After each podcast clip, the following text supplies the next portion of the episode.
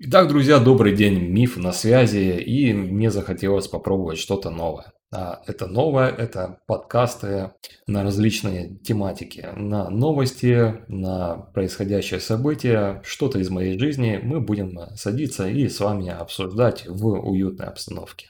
Новостей полно, да, и не хочется вечером э, в пятницу концентрироваться на делах насущных. Давайте поговорим о том, э, что я недавно сделал. А именно, я сделал новую сборку своего рабочего ПК и хотел бы поделиться своим мнением о производительности персональных компьютерах, о поколениях э, компьютеров, именно процессоров Intel, о видеокартах и о многом другом.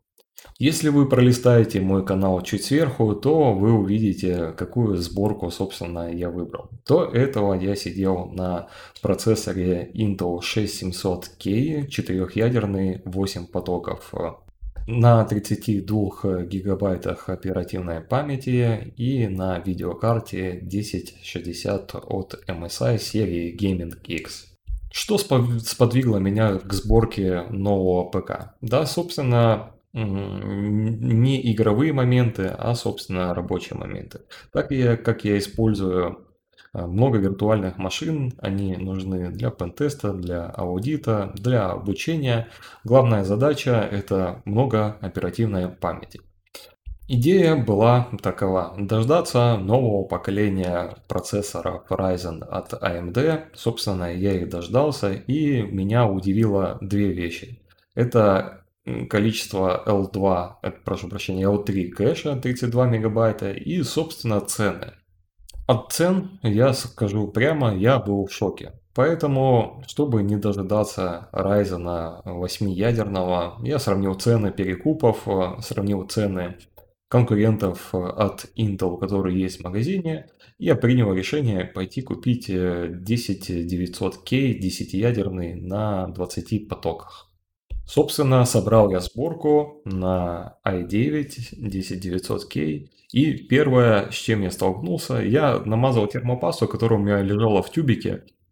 Собственно, ей 2 или 3 года было. Я загуглил, думаю, сколько срок годности термопасты. Написано 3, 5, 7, 9 лет. Все производители дают э, свои числа.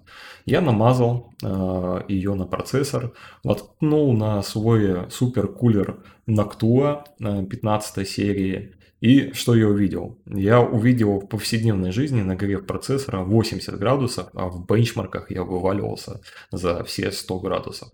Э, процессор жутко тротлил, без разгона. И я принял единственное верное решение, как я думал. Я пошел купил водянку трехсекционную. После того, как я установил водянку, э, температуры процессоров стали ну, где-то 40 градусов в простое и максимально ну, 85 в бенчмарках. Не думая долго, я накатил разгон до 5,2 ГГц на все ядра. И что я увидел, я скажу, как известный техноблогер. Мое почтение Intel. А, в тесте Signbench я напрямую подобрался к процессору Ryzen 12 ядер 24 потока, если вам интересно, я выложу скрин. И скажу действительно, что за такие цены, которые выдвигает AMD, это уже больше не народное решение. Хоть и Intel на их 14 э, нанометрах отстает, э, но мое еще раз почтение, 10 ядер решают. И, собственно, мой отзыв. Когда я сидел на старом процессоре, это был Intel Duo какой-то, и я первый раз пересел на Sandy Bridge. О, да, это была просто фантастика. Я помню свои ощущения. Как будто мой компьютер сейчас э, по производительности был готов улететь в далекий-далекий космос. А дальше я с Эдди Бриджа пересел на 6700K, и я не видел абсолютно никакой разницы производительности, я видел разницу только в бенчмарках и синтетических тестах. Сейчас я пересел с 4 ядер, я пересел на 10 ядер, и вновь я ощутил то самое чувство, когда действительно в повседневной жизни производительности стало столько, когда ты ее начал ощущать руками и видеть глазами, а не эфемерно в бенчмарках. Отдельное слово об количестве оперативной памяти. Как я сказал, до этого на 6700K я сидел на 32 гигабайтах оперативной памяти, и мне действительно казалось тогда, что этого надолго хватит. Но я ошибался. А, три открытые виртуальные машины, э, каждая из них жрет э, по 3 гигабайта минимум, а если это какая-нибудь пентест сборка типа Ninjitsu, она есть еще больше, около 6-7 гигабайтов оперативной памяти.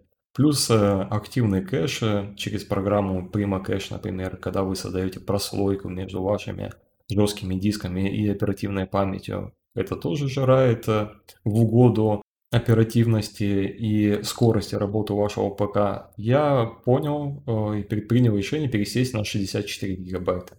Пересел на 64, скажу, да, это тот необходимый объем, который нужно э, человеку, который занимается вплотную IT, и его компьютер это то средство, которое приносит ему деньги.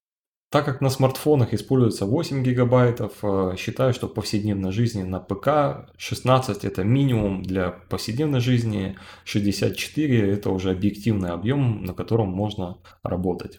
Ну, я вспомнил прошлую ситуацию, когда я купил плашки, которые тогда были в наличии, а буквально через год я пришел, и этих плашек уже не было, либо они были с другими частотами, либо были с другими таймингами. Недолго думая, я пошел и еще заказал 64. И сейчас, сидя на 128 гигабайтах, я могу сказать, что да, это запасом. Я тебе могу использовать, э, позволить использовать кэш, я могу позволить использовать э, RAM-диски и действительно на оперативной памяти не стоит экономить, потому что это тот элемент, который э, перекочевывает с одного компьютера на другой и скажу, что ее действительно стоит запас, стоит брать запасом. Решите вы поменять свой процессор, решите вы поменять свой Системник э, нужно так, чтобы оперативная память э, по-хорошему перекочевала с одного поколения на другое. Мы сейчас говорим о DDR4, когда выйдет DDR5. Во-первых, цены будут конские, а во-вторых, это будет в ближайшем будущем. Вот сегодня смотрел новость, что попросили выход DDR5 придержать. Насчет э, видеокарт. Тут я столкнулся просто с такой эпопеей, что э, реселлеры могут ломить э, такие цены, какие они хотят. Во-первых, есть люди, которые придут и купят э, по, по любым ценам. А, во-вторых, э, есть майнеры, которые приносят видеокарты деньги, и тут не стоит надеяться на какую-то Тут не стоит надеяться на какую-то объективную цену, потому что есть э, рекомендуемая розничная цена. К сожалению, в Российской Федерации на нее все клали большой болт, потому что в отличие от магазинов в Европе, в Америке, а, где продавец может выставить эту цену и все рекламные издержки, э, издержки на реализацию им возместит NVIDIA. А, в России такое не работает, и мне удалось купить э, видеокарту э, RTX 3070 за ее рекомендуемую цену, скажу, не помню точно, от 53 до 55 тысяч рублей. На что было мое удивление, когда я купил ее за 55, я пришел в магазин, говорю, слушайте, а вот может в сли поставить, э, как вы думаете, а вот еще одна точно такая же есть, он заходит, смотрит и говорит, да, есть 62 тысячи рублей. На этом моменте с ценами я просто поплыл. Насчет э, производительности видеокарты. Я считаю, что при смене поколений э, стоит все равно ориентироваться на будущее. Конечно, вы можете взять э, сейчас широко разрекламированную 1660 Ti, вам ее хватит с головой в играх 1080p. Э, но если вы вдруг в ближайшем будущем обзаведетесь монитором 2К, а, я не говорю даже 4К, вам не хватит этой видеокарты от слова совсем. Потому что моей RTX 3070 хватает на комфортный геймплей в 2К. Ну, видеокарту от слова я брал совсем не для игр, а для, может быть, высчитывания каких-то хэшей. Могу сказать, что я доволен полностью. Еще одна вещь, которая вытекла из э, манипуляции по ходу сборки моего нового ПК, это блок питания. Если вы следите за моим каналом, вы увидели, насколько отличаются калькуляторы, э, какие цифры они выдают от реального энергопотребления. В стресс-тесте AIDA у меня получилось, что мой i9 10900K с 5.2 на 7 ядрами и видеокарта RTX 3070 кушал ну, 500 Вт. Хотя все калькуляторы говорили, что это э, блок питания мне необходим от 800 до 1000. Я ни в коем случае не хочу вас подвигнуть экономить на блоках питания, но скажу так, что выпуская железо, производитель закладывает необходимый минимум, необходимую подушку, так сказать, безопасности, чтобы блок питания не утянул вас э, за процессором, не утянул видеокарту и все остальное. Насчет материнских карт, э, плат, я был мягко удивлен, что гигабайт э, просто ступил на путь конвейера. Он абсолютно никак не улучшает э, свои продукты, у него просто есть удавшаяся серия Z, а именно это модифицированные карты, э, платы UD Ultra Durance, и он всячески штампует туда расширенные радиаторы на VRM и все остальное. Скажу, что отвратительный BIOS э, в, купе с отвратительной поддержкой сделал так, что, скорее всего, это будет последняя моя карта гигабайт. Но хочу сказать, что и на предыдущем процессоре все отработало хорошо, и на этом работает э, все максимально стабильно. Тут претензии, наверное, к самому функционалу BIOS, то, что сам черт э, ногу сломит э, в настройках. У Asus это те же настройки, но они более детально расписаны, по ним больше гайдов, по ним больше мануалов, но и платы Asus стоят немного дороже. Если вы дослушали этот выпуск э, до конца, то огромное вам спасибо. И отпишитесь, пожалуйста, в комментариях, как вам такая вот идея с подкастами. Если зайдет, э, я